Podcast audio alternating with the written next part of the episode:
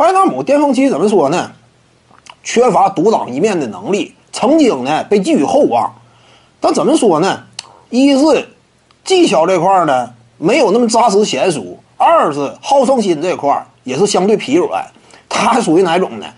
就技巧与天赋层面，比唐斯明显低了一块而就整体软件层面呢，都不如唐斯，对不对？唐斯好赖不济，有时候也有一种这个荣辱感啊。实在说输的太多了，唐斯脸上也挂不住，往板凳席上一坐呢，也是面露难色。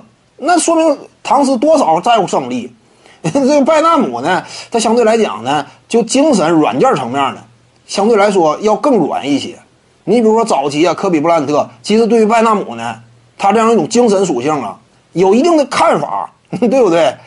呃，后来呢，跟随球队夺完冠之后呢，也没有让他在精神层面彻底发生改变，甚至就包括二零一二赛季嘛，呃，在整个西部季后赛的晋级过程当中啊，面对独行侠，他也是怎么说呢？也不明白这具体什么场合，多关键的比赛，他展现了自己的情绪，对不对？曾经那会儿也是经常炸刺嘛，动辄就投个三分远射。季后赛呢，没有那么认真去去应对，老是释放一些脾气，好像自己腕儿多大一样。怎么讲？这就是拜纳姆之后呢，离开湖人队，那整个职业生涯一落千丈，再也没打打起打出来过。洗剪吹嘛，老琢磨别的。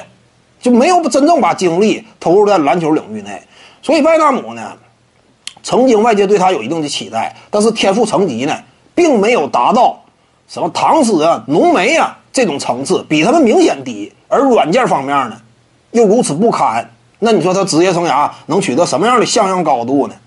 在湖人队拿了几个冠军戒指，这就不错了。各位观众要是有兴趣呢，可以搜索徐静宇微信公众号，咱们一块儿聊体育。